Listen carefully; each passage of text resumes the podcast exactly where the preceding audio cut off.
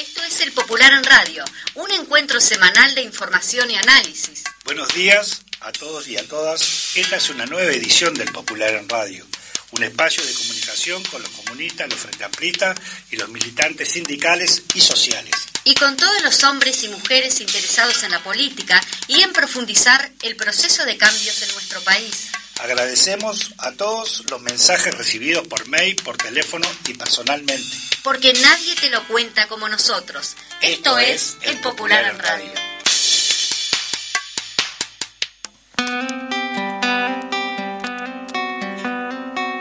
Muy pero muy buenos días, ¿cómo están a todas, a toda la audiencia, a todas y todos? ¿Cómo está Juan Landaco? ¿Cómo estás Paola? Buenos días. Buenos días, me, me- me hace el pase ahí Juan. ¿Cómo andan todos y todas hoy? No llueve, hace frío, pero no Yo llueve. cuando salí de casa estaba lloviendo. Sí, Ahora bueno, de mañanita. Este, bien, bien, este, ansiosa por el congreso que se viene, este, y cargadito el popular también. Juan, ¿cómo andas vos? Muy bien, la verdad que también con un poquito de frío, un poquito la voz tomada también. Ahí va. este, y Pero tomada, tomada por de qué? La voz tomada. Ah, Bueno, si es con una Este, carapita bien, y estamos lindo. en viernes 27, y como decía Paola, no, hoy también no es un viernes cualquiera, este, un viernes trascendental que hoy arranca su inauguración el 32 Congreso del Partido Comunista del Uruguay, este, tanta historia que tiene, que bueno, después en el transcurrir de, de- de nuestra audición de hoy vamos a estar charlando sobre usted ese que más tema. veterano va a poder hablar sobre eso. Exacto, este, y bueno, está, y, y tenemos como eje central el número 589 del Popular. Que para recibirlo, para suscribirse, para recibir al popular y también para mandarnos mensajitos ahora que estamos al aire y demás, nos pueden este, contactar a través del teléfono 092 1958 55 092 1958 55. Muy bien, y Muy en los bien. que quieran colaborar, como También. siempre, eh, financieramente, en el número de cuenta del Banco República es doble cero dieciocho noventa y uno seiscientos noventa y ocho doble cero doble cero uno. Bueno, ¿Anotó? Ahí ¿se nos pueden, nos pueden dar, este, nos pueden donar o apoyar lo que tiene que ver con nuestra salida en papel, obviamente que es a costo eh, nuestro totalmente, Sí, ¿no? sí. Yo quiero aclarar de que este, creo que fue antes de ayer me llamó una compañera justamente para comenzar a recibir el popular y bueno, iba a estar también presente en, en esta apertura del 32 Congreso del partido. Así que bueno, estamos re- re- rescatando gente y la gente está queriendo leer el popular y queriendo volver a, a- a suscribirse. Así ¿Y por que, qué? bueno, ¿Y por qué? Porque está y porque lindo. nadie te lo cuenta como nosotros. Exactamente. ¿Cómo estamos hoy, eh? Qué. Está lindo, lindo. eh. Bueno, un día el diario viene cargadito, Ah, sí. obviamente que después vamos a entrar a, la- como al editorial en la nota central, pero yo las convidaría a las dos. Bueno, primero que el domingo que viene, van por lo menos para nosotros y para Latinoamérica. En, en general van a haber dos hechos trascendentes Sí. para mí. Uno va a ser que el. Partido Comunista va a elegir su comité central Sí. y nada más ni nada menos que en Colombia van a haber elecciones donde también puede ser histórico que este, todo apuntaría a que, que, el- que Petro Mm. pueda ser el nuevo presidente de, de Colombia, ¿no? La verdad que un giro totalmente de años y años, ¿no? Sí, sí, una, eh, Colombia que, guau, Sí, sí, estamos como, como expectantes y con muchas ganas de, de- de como cruzando los dedos porque sabemos que Colombia tiene una historia de, de muy cruenta de, violencia, este Petro pudiendo dar este discursos con chaleco antibala, o sea, hay toda una movida ahí, hay Sí, que sí. cuidar y rodear. Este, ahí hay una nota interesante en internacionales, en, en el popular, como para comentar un poco en qué se está, pero sí, esperemos que salga todo bien y ojalá que Colombia pueda, pueda avanzar, ¿no? Porque es tremendo lo- lo- la situación. Vivir en ese nivel de violencia política es tremendo, es tremendo. Sí, sí, Sí, con una permanentemente- también de los Estados Unidos, como siempre. Sí, ¿no? Que bueno, me- sí, el imperialismo, el imperialismo, sí, las garras del imperialismo siempre están, sin lugar a duda, defendiendo sus intereses. Bueno, eh, viste que a veces permanentemente dice, ah, la culpa, siempre la culpa eran de los comunistas, ¿no? Y parece que también del otro lado es como que siempre la culpa es pobre de los pobres yanquis, ¿no? Ahora, simplemente es leer con atención la historia, donde ellos ponen la garra, ahí hay un desastre, sin lugar a duda, este, porque ahora permanentemente, ahora se habla de este, la guerra Ucrania y Rusia, Rusia y Ucrania, pero ¿y la demás? También los desastres que ha dejado también el, el, pasar las tropas y las intervenciones de los Estados Unidos son brutales, ¿no? Asesinatos, muertes.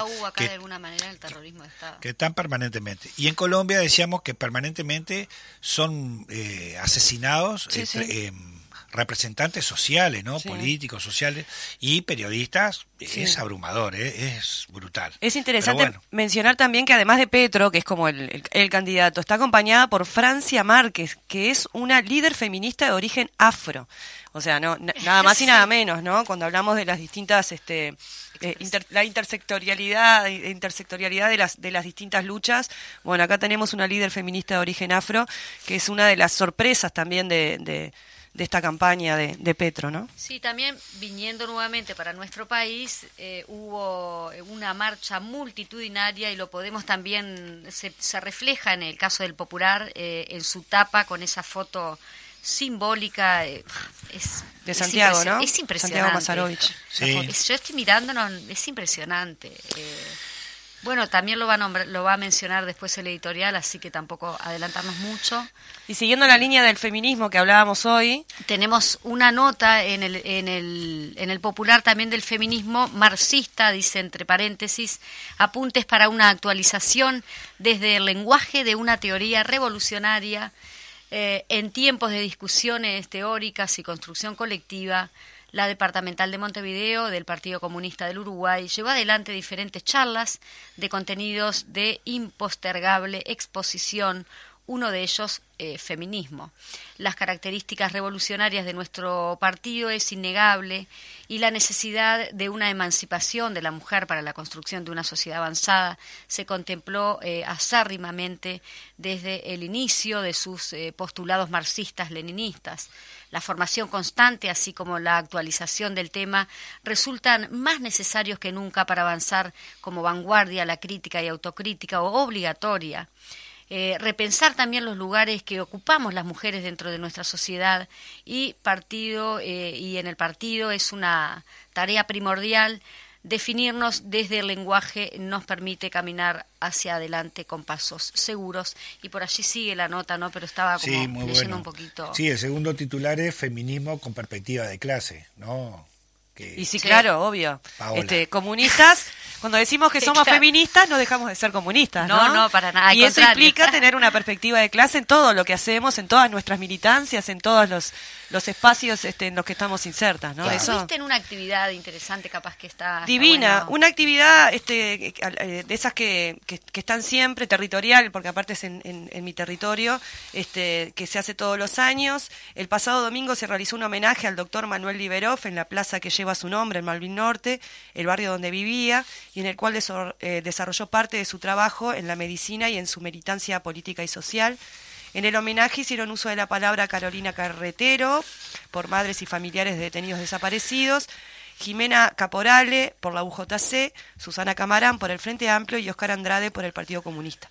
En dichas oratorias se destacó la necesidad de mantener la lucha por verdad, memoria y justicia, pero fundamentalmente, fundamentalmente perdón, se centró en un rescate de la humanidad del doctor Riverov, que a mí me parece muy interesante estos actos que hacemos en el partido sistemáticos que tienen que ver con, con, la construcción de la memoria, que para quienes vamos y escuchamos las, las oratorias y después vamos profundizando, este, nos vamos, vamos acercándonos a estos camaradas que con los que no compartimos, obviamente, que no somos este, generacionalmente em, estuvimos en el, en el partido, y, es muy conmovedor todo lo que, lo que significó Liberov como vecino, este, en su comunidad, eh, su trayectoria, su trayectoria, o sea, va más allá de la... que no, no abandonaron nunca este, el claro, por qué estudiaron para ser médicos. Pero además de la medicina también tenía una gran este, militancia comunitaria en su barrio, ¿no? promoviendo el, trabajo comunitario, el encuentro de los vecinos y vecinas, además de obviamente su, su trabajo en la medicina. Ahora, lo que me llamó la atención, Paola, que, mm. bueno, nos cruzamos ahí, nos vimos en, el lugar, este, eh, es... Eh, que también yo he participado en muchos actos, eh, en este caso Recordatorio Liberos, pero el, de este domingo eh, fue, eh, me sorprendió también la concurrencia. La concurrencia me sorprendió, este, digo, porque también tiene que ver eh, con la masividad en algunos actos, este, que tampoco los quiero etiquetar, pero como que se va generando conciencia y se, viste, se va se va conociendo la historia, la realidad, la verdadera historia. La verdadera ser humano atrás de, en este caso, de Liberov, porque hablan de Liberov, pero que realmente quién era Liberov y qué papel jugó Liberov y cómo era él de, como persona, no el médico, el ser humano Liberov. Entonces, todo eso también eh, genera, creo que también todo eso el conocimiento y genera esa participación, esa adhesión, ese reclamo, mm. también lo que decíamos, ese reclamo por la verdad, ese reclamo por la justicia, mm. ese reclamo por el nunca más, por dónde están. Yo creo que también tiene que ver un poco de eso, porque también me sorprendió gente joven. Vos decías, bueno, gente, estuvimos nosotros, ustedes, en la época que, que, no es la época, en la etapa de Libero, pero mm. estuvieron ahí. Sí, sí, sí. Y además quiero, quiero mencionar también que, que, una de las cosas que se hizo en el acto fue juntar firmas para poder cambiar la placa, que fue vandalizada, es una placa que está como golpeada, eh, ¿no? El odio ahí siempre cambiando. Y bueno, entonces eh, hay una solicitud de que, se, de que se cambie esa placa por una que esté en, buenas condiciones. Y también rescatar que ahí el seccional Liberov, este, que se está como fortaleciendo, tuvo mucho que ver y por eso también tan linda la, la, la apuesta, digamos, de, del acto, ¿no? y y bueno, y en particular las palabras de Susana Camarán, que es una referente eh, barrial que fue por el Frente Amplio, que hizo hincapié en particular en, en, esta cuestión de lo, de lo, de lo humano. Ella como vecina del barrio de toda la vida, también de ahí, este, fue muy conmovedor, muy lindo y muy y, siempre es bueno encontrarse. Sí, la verdad, muy buenas todas las sonactorias que tuvieron ahí. Pero hablando del reconocimiento y de fechas, que también eh, en este mes, un mes este, de muchas fechas. Mañana, el día de mañana, también este, sal, salió este, hoy en el, en el Popular eh, una entrevista a Cito Amaro explicando lo profundo significado histórico del 28 de mayo del FOICA, mm. dice Día de los Mártires este, de la Industria Frigorífica. Yo creo que ahí fue una nota que se hizo también en, el sindicato del FOICA, en el museo, en el cerro, donde eh, nos, nos esperaron, o, al popular, digamos, este, Sisto Amaro con otros compañeros, este, Rolando Maldonado, y bueno, habían otros compañeros más que pido disculpas, no me acuerdo el nombre, este, también que nos, hicieron el recorrido por, por, por, el museo y haciendo, contándonos anécdotas este, de, bueno, de, esa, de la vida de la FOICA y del tema del frigorífico y lo que significó para el cerro. Una extensa nota, muy linda, muy significativa y bueno, saludar también, recordar este, que mañana sábado se cumplen 64 años de esos hechos. Sí, ahí en la, en la Plaza de los Mártires de la, industria frigorífica. Sí, es ahí a la entrada del cerro, al, costadito de la Plaza Ronnie Arismendi, ahí en el... Sí, yo quería saludar también a todos, a todos los, las, las, y los compañeros que nos recibieron ahí en el museo, un museo muy emotivo, con mucha con mucho contenido histórico que creo que vale la pena este, ir a visitar. Así Una nota de nuestra compañera María José Pedraja, ¿no? Que le dio mucho trabajo, así que seguramente está, está muy linda. Y, después simplemente mencionar también que está interesante en, la página 2 del, del, eh, periódico, eh, tenemos una nota de, Bruno Giometti que hace hincapié en lo que tiene que ver con las consecuencias económicas y el modelo económico que se instauró en la, eh, en la dictadura, ¿no? Que también está bueno visualizar esas consecuencias que, que hasta hoy nos están, este, nos están afectando. Eh, perdón, Paola. También mencionar que eh, tenemos, eh, en cuanto al 32 Congreso del Partido Comunista, la entrevista allí a nuestro secretario de organización, Guillermo Regerman, en cuanto a la temática, bueno, en cuanto a nuestro Congreso. Exacto, al desarrollo del Congreso. Yo voy a leer una, una, simplemente unas pequeñas cosas que obviamente no las quiero comprometer, no las voy a comprometer a ninguno de uh, ustedes, esto a título personal, pero que tiene que ver, no, pero que tiene que ver, este con no olvidar el olvido cuando estamos hablando de verdad, memoria y justicia y decimos este, no olvidar. Hay un dicho popular que dice, el pueblo que olvida su historia está condenado a repetirla. Así el enemigo, con la impunidad, la desmemoria, la manipulación, trata de perpetuar una visión mentirosa de la historia. Por eso peleamos por verdad, memoria, justicia y nunca más. Parafraseando este, ese hecho, la frase diremos, el partido que olvida su historia está condenado a repetirla. Tenemos suficientes motivos para enorgullecernos de ella y también hay este, capítulos que serían terribles repetirlos. Y más por ignorarlos. Esto se refiere eh, a nada más ni nada menos que en este mes, este 17 de mayo, hemos cumplido 30 años del Congreso Extraordinario del 1992. La verdad que a mí me pone bastante nervioso y emotivo porque yo viví ese Congreso. este, la verdad que lo viví y lamentable, lamentable, lamentable Congreso, pero de, todas formas también me, considero un sobreviviente de ese Congreso este, en ese hecho. Digo eso porque ese Congreso extraordinario del 92, un hecho enorme de relevancia para el partido, para nuestra clase, nuestro pueblo y también para el Frente Amplio.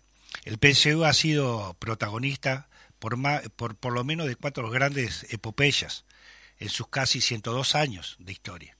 Uno, el nacimiento del partido en 1920.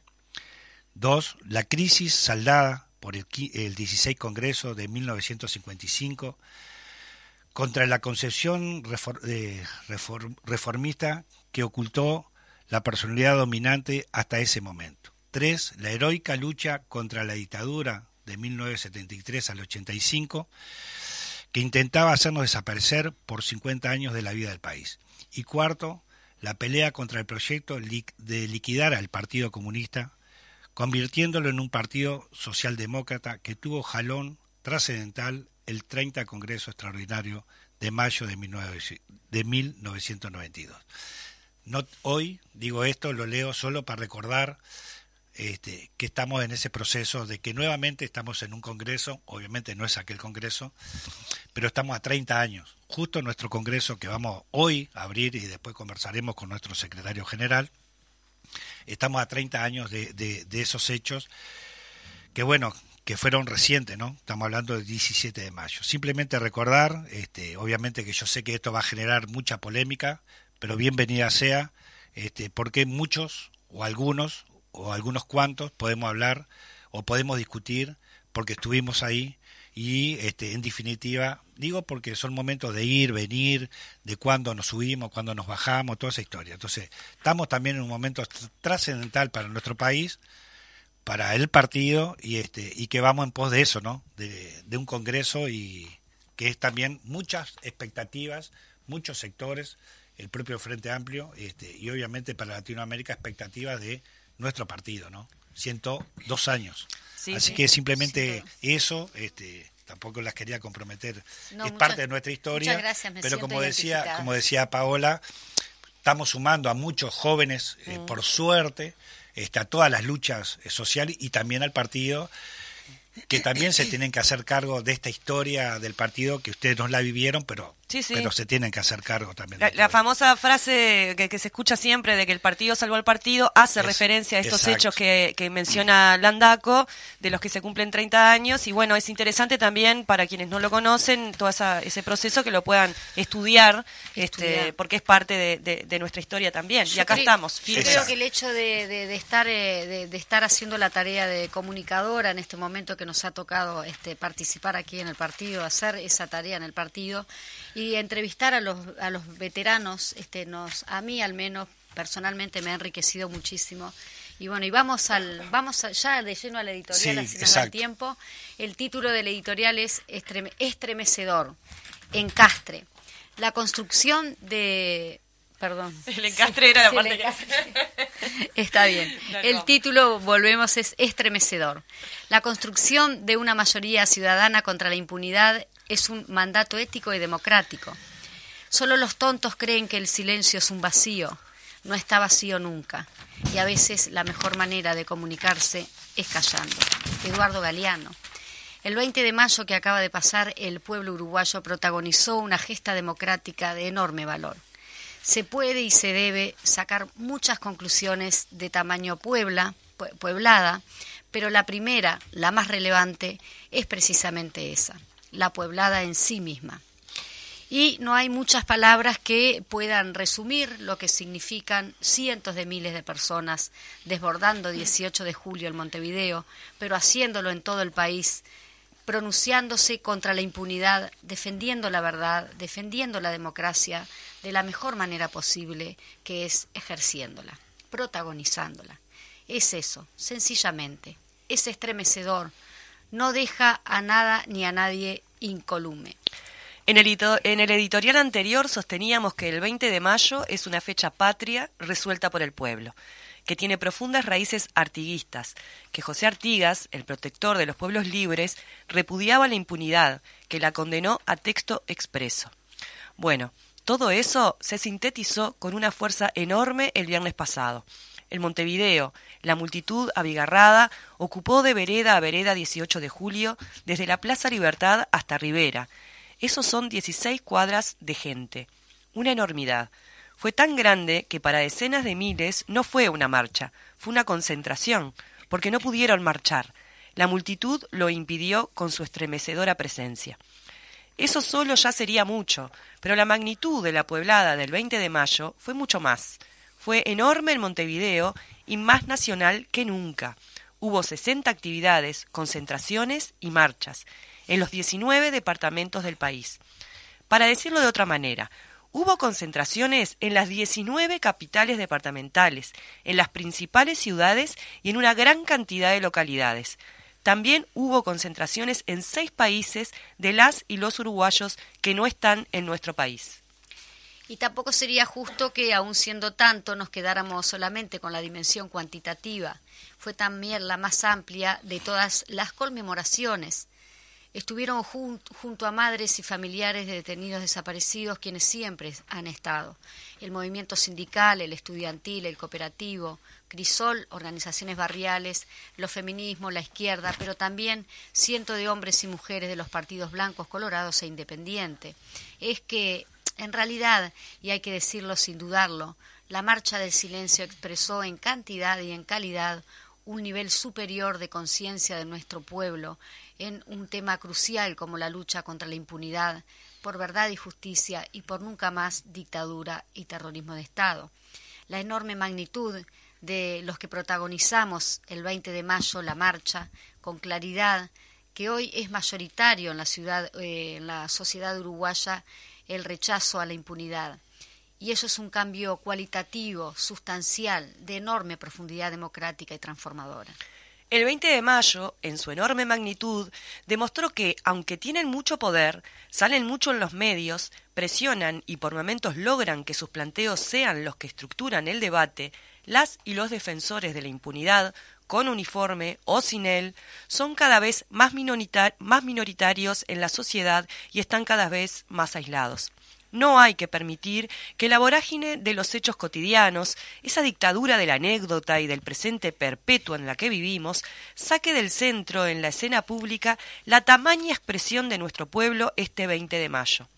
Es cierto que falta mucho, es cierto que la impunidad, resorte central del ejercicio del poder, que envenena todo, que nos hace menos iguales y menos libres, y por eso degrada la democracia, tiene trincheras grandes desde donde perpetuarse. Hay que seguir defendiendo la verdad, hay que seguir buscando a los y los y las desaparecidas, hay que seguir excavando en los cuarteles, hay que seguir luchando porque avancen las más de 300 causas judiciales y que se haga justicia. Hay que lograr rescatar la verdad que los impunes y sus cómplices mantienen secuestrada. Hay que exigirle al Estado las respuestas. Hay que seguir peleando para que los peores crímenes de la historia nacional y quienes lo cometieron no queden impunes. Todo ello es así, sigue siendo, pero al mismo tiempo es imprescindible valorar en toda su importancia el avance de la, conciencia popular la construcción de una mayoría ciudadana contra la impunidad y comprometida con la verdad y la justicia es un mandato ético y democrático.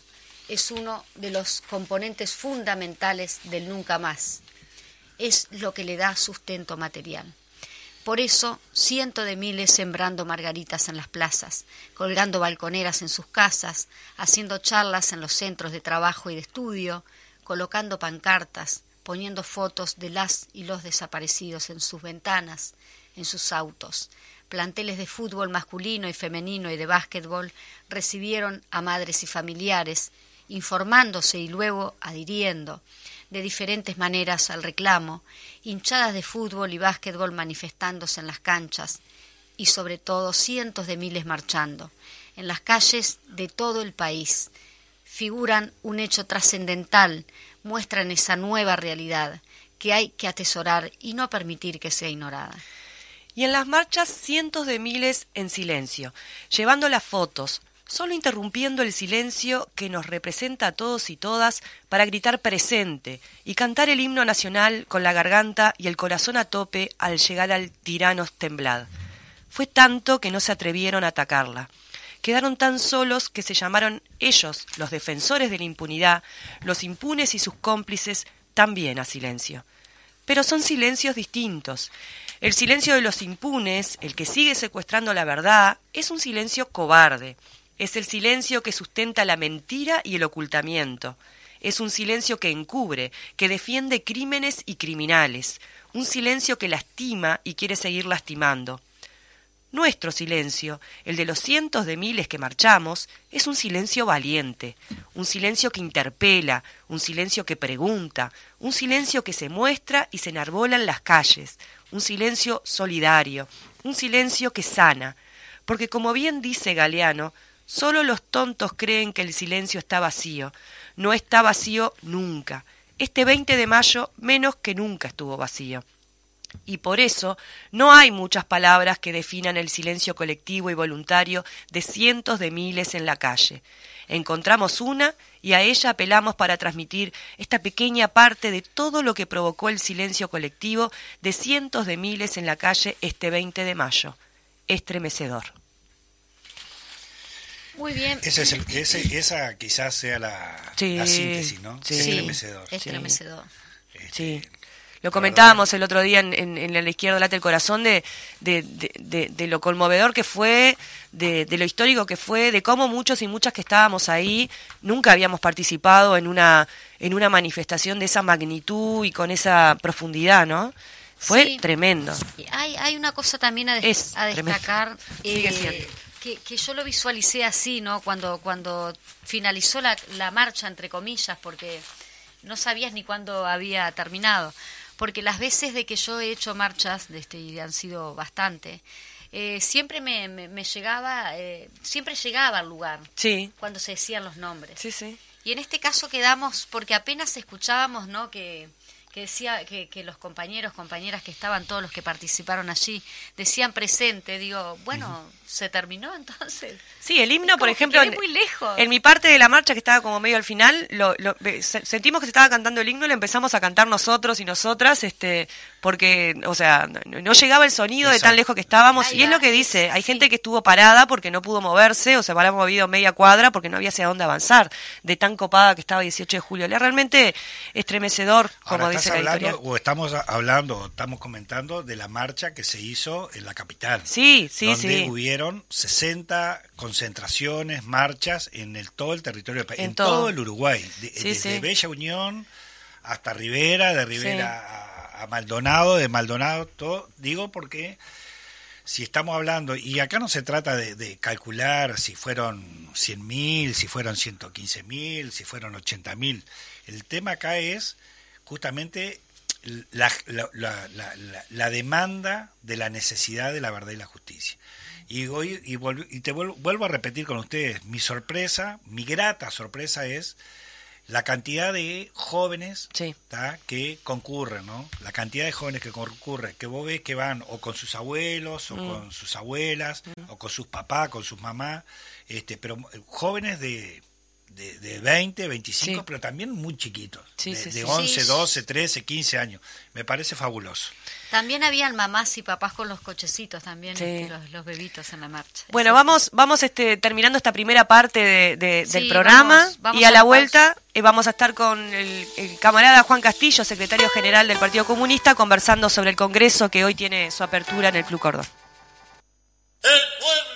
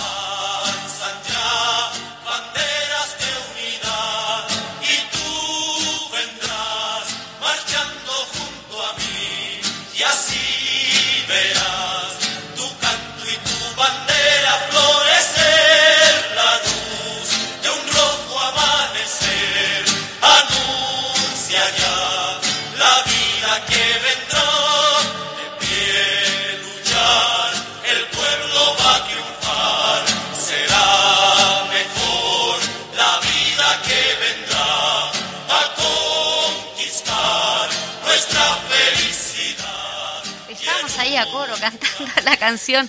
Bueno, creo que ya tenemos al aire al secretario general del eh, nacional, perdón, del Partido Comunista, Juan Castillo. Eh, lo- ¿Estás por ahí, Juan? Sí, ¿qué tal? Buen día, ¿cómo están ustedes? Bien, un día histórico para el partido. Hoy comienza el Congreso eh, del Partido Comunista. Un día memorable, es un día de, de verdad donde los nervios que quedan a prueba, vamos a ver cuánto resistimos hoy toda esta adrenalina que vinimos acumulando en los últimos tiempos, en los últimos días, en estas horas, cuando estamos ya casi, casi que haciendo cola en el cordón para, para el ingreso de esta tardecita, eh, de verdad que, que andamos así como andan ustedes, como andan decenas de camaradas en todo en todo el país, a las corridas, muchos que ya están viniendo de viaje. Habían algunas delegaciones del interior del país que ya salieron temprano y venían avisando, venían pasando este mensaje que, que venían de cara al Congreso, que venían con una ansiedad y con una expectativa tremenda. Así que hay, hay mucha expectativa, mucho nervios, no solamente de parte de nosotros, también hay expectativa de parte de- de- de otros actores en nuestra sociedad, de otros actores políticos, a juzgar por algunos eh, medios de comunicación y algunos titulares que nos van colocando, ¿no? Correcto. Juan, este, tampoco podemos dejar de pasar, por lo menos preguntarte, que también el contexto del desarrollo de este Congreso no es como los anteriores. Y, y apunto a que el, el Partido Comunista del Uruguay también en el marco general de las elecciones nacionales y las elecciones internas también se vino posicionando de, de distinta manera. Viene creciendo, creció en lo que tiene que ver en lo nacional, este, aunque hayamos perdido el gobierno, la 1001 fue muy bien votada y su representación del partido y su, y su parlamentaria, y también en las elecciones internas desplaza de alguna forma, no, no, no es eso, pero sí a la, a la- al MPP donde venía de varios años siendo la fuerza mayoritaria dentro del Frente Amplio. Hoy la 1001 recupera ese lugar también con un desafío importante y en el marco de eso hoy el Congreso, ¿no? Sí, eh, mientras vos ibas haciendo ese desarrollo, Juan, mientras venía haciendo ese relato, yo de inmediato se te agolpan ideas, se te agolpan eh, algunas intervenciones de algunos queridos camaradas que en los debates y en las discusiones orgánicas lo resumen a veces mejor que uno, lo sintetizan mejor que cualquiera de nosotros. Y a mí se me ocurre decir que eh, cuando uno no quiera eh, o pueda no conocer la historia de nuestro país, acaso alcance con dar una lectura a las distintas resoluciones, a los distintos informes que fueron produciendo los 31 congresos anteriores del partido, más los congresos especiales, eh, para saber cuál coyuntura política vivía el país, cuál era la situación que estaba viviendo el movimiento popular y las organizaciones sociales, qué estaba ocurriendo con la clase obrera y trabajadora, qué pasaba en la economía del país, porque los relatos, eh, el minucioso relato, el estudio, el análisis que hacen los congresos del partido, trata precisamente de hacer un análisis de la realidad concreta para poder operar y trabajar en ella y tratar de cambiarla.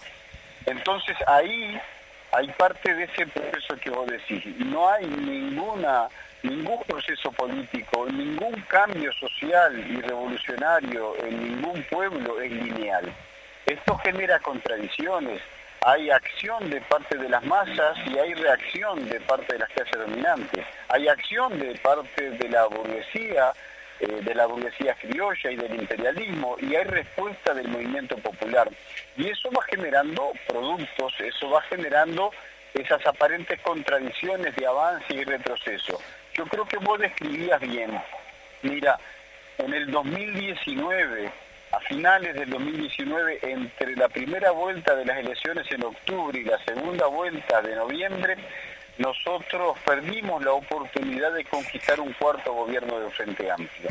Nosotros, a nosotros y a nosotras se nos escapó de las manos un gobierno progresista, un gobierno integrado al Frente Amplio donde nosotros participamos. Y ahí analizábamos ya que las consecuencias iban a ser trágicas. Primero que calificábamos de derrota, no teníamos ningún lugar a dudas, no andábamos con titubeos, lo decíamos eh, con dolor en el alma, lo decíamos este, de verdad este, con un sentimiento muy profundo, porque éramos parte de esa derrota política, de esa derrota electoral pero al mismo tiempo la capacidad de respuesta, la reacción que para la segunda vuelta habían tenido las bases, el movimiento popular, de manera tal de revertir alguna de esas tendencias, había sido muy importante y nos daba a nosotros expectativa. Decíamos que había que acumular fuerzas, que había que recuperar ese entramado, esa relación con las organizaciones sociales. Había que hacer un proceso muy a fondo de crítica y de autocrítica, no solamente de ver en dónde estaban los errores de los demás, de nuestro gobierno nacional y departamentales, sino en nuestro propio, las carencias que tenemos que corregir. Y esa es parte del proceso. Fíjate qué contradicción describía vos tan grande. Perdimos el gobierno nacional para el Frente Amplio y la MIN 1 vuelve a recuperar escenarios de votación como los históricos, los más importantes. Salimos de tener un senador y un diputado para pasar a tener una bancada con dos senadores y cinco diputados. Eso es una cosa de un salto en calidad, un avance eh, en algún aspecto, pero de contradicciones, en donde hoy vamos a tener que seguir debatiendo, discutiendo, aprendiendo y corrigiendo de manera tal que la resolución del Congreso nos deje en las puertas de la conquista de un nuevo gobierno para el Amplio. Juan, Paola te habla. Este, bien, eh, son más de mil delegados de todo el país, delegados y delegadas. Eh, para muchos y muchas no es su primer congreso, ya vienen de varios, pero hay muchos camaradas que es su primer congreso. Yo recuerdo el mío, que fue el anterior, y fue muy impresionante entrar a, ese lugar enorme y ver esa cantidad de gente, de, trabajadores y trabajadoras. Este, ¿Qué le podemos decir a, estos camaradas que va a ser su primer congreso? Este, ¿qué, implica? ¿Qué es lo que hay ahí? ¿Qué es lo que, lo que está bueno poner eh, atención y el acento? Mira, eh, qué suerte que vos podés contar que este es tu segundo congreso, que en realidad tu primer congreso fue el, congreso pasado. Sí. Hay algunos que ya no nos acordamos cuánta cantidad de Por eso. hemos asistido. Por eso. Una, una, cantidad de congresos en el lomo eh, del partido, del Frente Amplio, del movimiento sindical, pero todos son distintos, todos son nuevos, cada uno tiene su particularidad. Y esa adrenalina que yo decía ante la primera pregunta, ese nerviosismo previo, estos nervios que tenemos nosotras y nosotros ahora, es porque queremos que todo salga bien, es porque queremos que hasta el último detalle esté cuidado. A nosotros nos gusta lucir eh, al partido esplendoroso, nos gusta vestir y engalanar la historia de 101 años del partido, ya próximo a los 102 años del partido en este trigésimo segundo congreso. Vos me preguntás qué le podríamos decir a aquellos que van a tener hoy su primera experiencia, hoy su primer congreso. Bueno, que lo disfruten. La primera cosa es que logren ser activos participantes. Ninguno es turista hoy. Hoy no hay turista, hoy no hay lugar para venir a pasear, a decir transitoriamente pasé por un congreso. El Congreso del Partido Comunista es la instancia máxima de dirección, es el máximo nivel de dirección. Los que tenemos el orgullo, el honor y la responsabilidad de haber sido electos para estar en este Congreso, tenemos que debatir, discutir, defender las ideas con pasión, pero tener claro que lo más importante es cómo trabajamos por la unidad, cómo esa unidad que proclamamos para los sectores sociales, para los barrios, para los pueblos, esa unidad que proclamamos y que fomentamos para la izquierda, para la clase obrera, para el movimiento cooperativo, esa unidad tiene un primer hilo conductor y es ser creíble. Primero la unidad más grande entre nosotros. Primero la cohesión de las filas del Partido Comunista, de manera tal de no tener dos discursos, de manera tal de no tener un discurso vacío de contenidos. Practicamos la unidad y eso no hace pensar que nosotros vamos a resolver todo por unanimidad. Vamos a expresar nuestras opiniones, nuestras vertientes, nuestras visiones, nuestras diferencias. Eso sí, El domingo de noche, cuando termine la última resolución, vamos a salir con ella codo con codo abajo del brazo, hombro con hombro, con todos los camaradas, con todo el partido y con todos los que nos quieran acompañar para hacer posible y viable después la conquista de la pública felicidad, como lo decía Artigas. Juan, este, ¿qué, perspectiva hay en, para el futuro ¿no? del partido y qué relevancia justamente tiene este Congreso específicamente y qué espera también el porque cuando nosotros decimos partido somos nosotros, el partido lo hacen la gente, los comunistas y las comunistas. Es verdad, el partido somos nosotros y tenemos eh, eh, esa expectativa de mejorar. Eh, a mí mm, se me ocurre que todo hombre, que toda mujer siempre en su fuero más íntimo quiere progresar. Nadie está pensando cómo camina para atrás, nadie está pensando cómo involuciona. Al revés, queremos evolucionar, queremos avanzar, queremos progresar, queremos aprender. Una cabeza abierta, dispuesta a aprender, supone también estudiar, debatir, escuchar. Hay veces que nosotros mismos, lo digo en forma autocrítica, lo digo en primera persona, a veces a nosotros nos cuesta mucho escuchar. Particularmente eh, algunos de nosotros, los dirigentes, este, parece que estuviéramos más entrenados para hablar que para oír y es muy importante que nosotros escuchemos la voz de nuestros camaradas, de nuestros compañeros. Hoy se van a dar cita allí mil y pico de historias distintas. Hay más de mil delegados acreditados como titular y creo que andaba en los 230, los 250 delegados suplentes.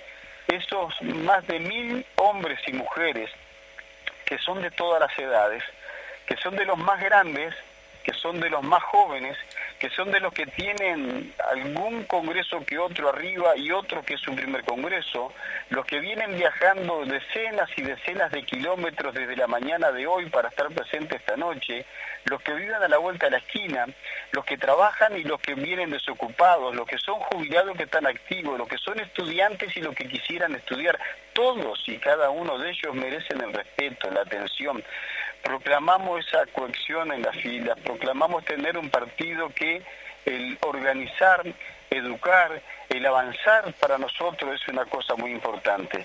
Y somos comunistas, somos los que en algún momento nos llamaban utópicos por creer en un sistema distinto, el sistema socialista y aspirar a una sociedad comunista. Y nosotros somos porfiadamente comunistas.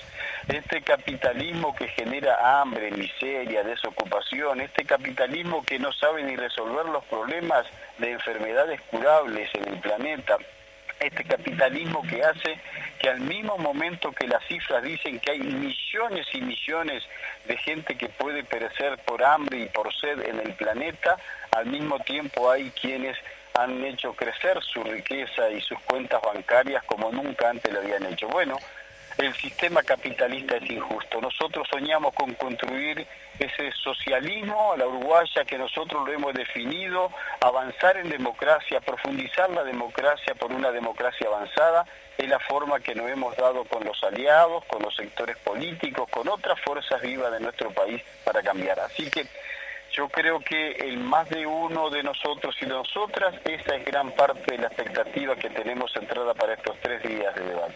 Bien, eh, también decíamos, Juan, este, de los saludos y la participación, en este caso hemos recibido, que fue publicado en el Popular, el saludo del Partido Comunista de Vietnam, pero también en este marco viene una delegación este, de partidos comunistas, en el caso Argentina, Brasil, Paraguay, Chile. Este, en este sentido, bueno, el de Colombia iba a venir y justamente dado los hechos este, de tanta trascendente que tiene que ver con las elecciones del domingo, también en este marco no, no, no ha podido venir. Pero también en este, eh, la pregunta es que hacía tiempo que no habían delegaciones de, internacionales en, en nuestro Congreso, ¿no?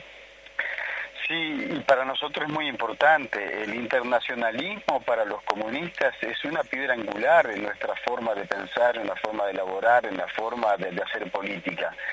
Eh, alguien decía eh, con mucha justicia de que cuanto más internacionalistas somos, más queremos a nuestro pueblo y a nuestra patria, que se trata de entender esos fenómenos de la revolución continental, eso de eh, reafirmar que América es nuestra, que nos pertenece, América la mestiza, la de los campesinos, la de los indígenas, de los pueblos originarios, esa forma de integración de los pueblos y la solidaridad tiene como un mojón fundamental aprender a conocernos.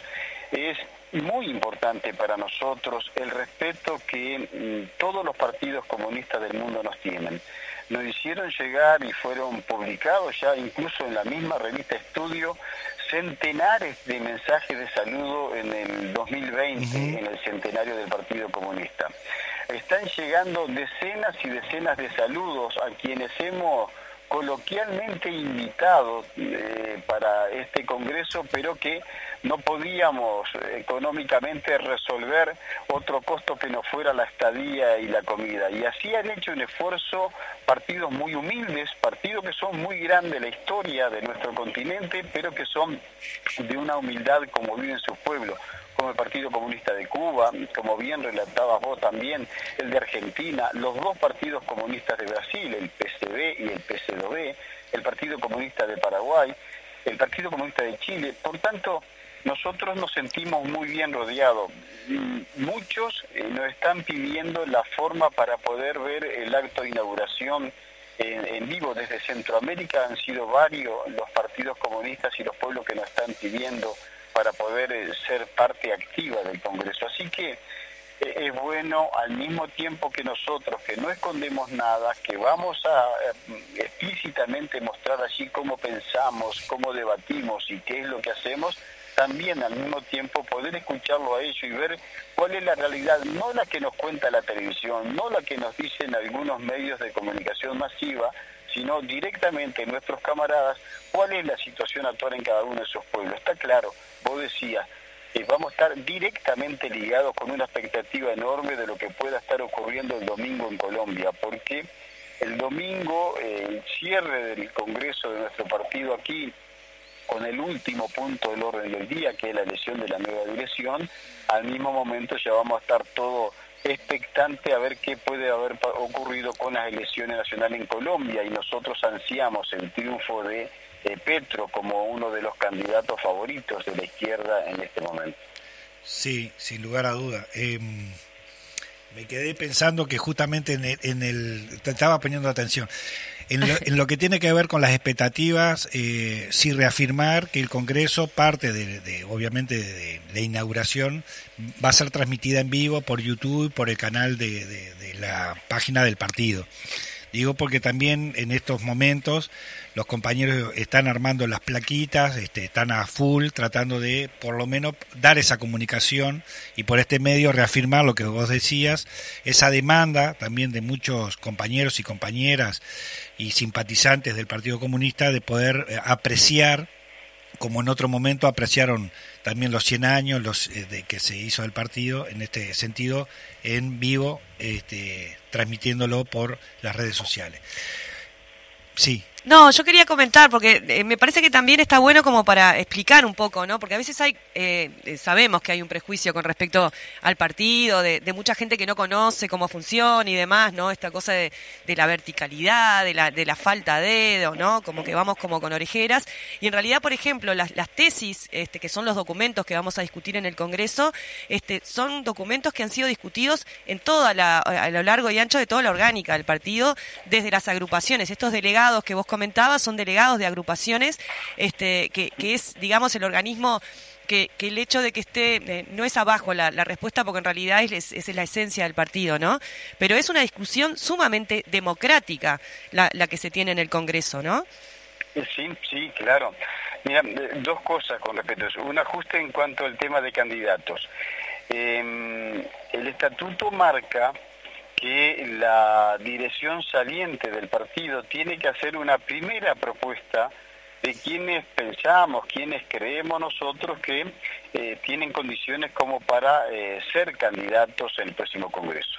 Esa primera lista, ese primer borrador va al Comité Central, cosa que ya ocurrió en el Comité Central último, y ahí se enriquece, ese debate, algunos eh, no aceptaron, algunos eh, propuestos se bajaron, otros se incorporaron allí, se, se pusieron más nombres, y eso luego, para la preparación de las conferencias sesionales y las conferencias departamentales, bajan al debate y la discusión en el medio de las asambleas. Y esas asambleas ratifican, este, critican o aportan nuevos nombres. ¿Cuántos bajaron de la discusión? Bueno, bajaron 107 nombres, tres de ellos luego no aceptaron por distintas razones, algunos problemas de salud o problemas laborales, quedaron 104 candidatos propuestos inicialmente y se agregaron 32 nombres que son resultados de las asambleas en todo el territorio. Por lo tanto, para una integración sugerida de 60 titulares al Comité Central y de 30 miembros suplentes que estén allí alternando, eh, hay 136 candidatos que va a estar el Congreso eligiendo. Eh, a ver, se me había ido el, audio.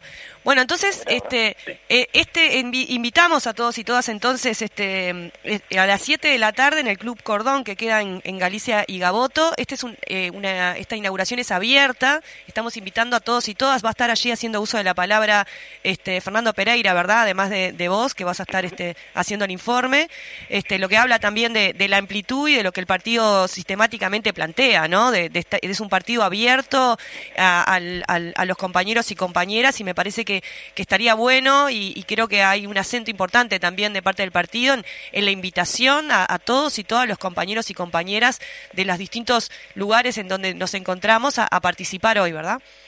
Sí, claro, claro, claro que lo esperamos y seguramente vamos a estar rodeados. Yo eh, te, te, incorporo, Paola, que además va a estar haciendo uso de la palabra, si la salud se lo permitía, que estaba eh, chequeando su situación sanitaria, es Carolina Cose, que seguramente se acerque hasta el Congreso en la jornada inaugural para ser una de las primeras que haga uso de la palabra. Con seguridad, uno de los dirigentes, una de las delegaciones este, internacionales también hagan uso de la palabra esta noche, además de Fernando y después nuestra parte. Pero pero bueno, esa es la primera parte. La primera parte es abierta, como vos decías, lo que se tienen que acreditar son los delegados porque una vez que culmine la jornada de inauguración, una vez que culmine esta parte oratoria, va a haber un receso de 15 minutos para que los invitados se retiren del cordón y luego quedan los delegados y las delegadas para aprobar los criterios de funcionamiento, el reglamento, las mesas de la presidencia, que vamos a ir como una media hora, 40 minutos más seguramente esta noche. Bien, Juan, antes de, dejarte ir, este, obviamente que prácticamente todos los delegados saben cuál es el funcionamiento, pero para el resto de los camaradas que no vienen al Congreso, una breve reflexión tuya. Mira, para todos, eh, yo eh, quiero después cerrar con una broma que, que, le hacía cariñosamente a algún grupo de compañeros y compañeras frente amplistas que me estaban preguntando en la mañana de hoy. Dice, che, eh, Juan, ¿cómo hacemos para llegar al Congreso, para estar esta noche ahí, para ver la primera parte los que no somos comunistas?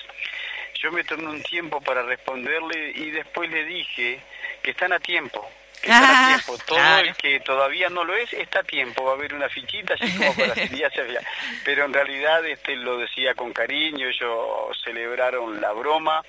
Eh, esa broma con segunda que hacemos nosotros, que no es tan broma, pero bueno, lo cierto es que es abierto toda la primera parte a todos los camaradas y compañeros y compañeras frente a amplistas, luchadores sociales, al público en general. Y luego la segunda parte está el Congreso.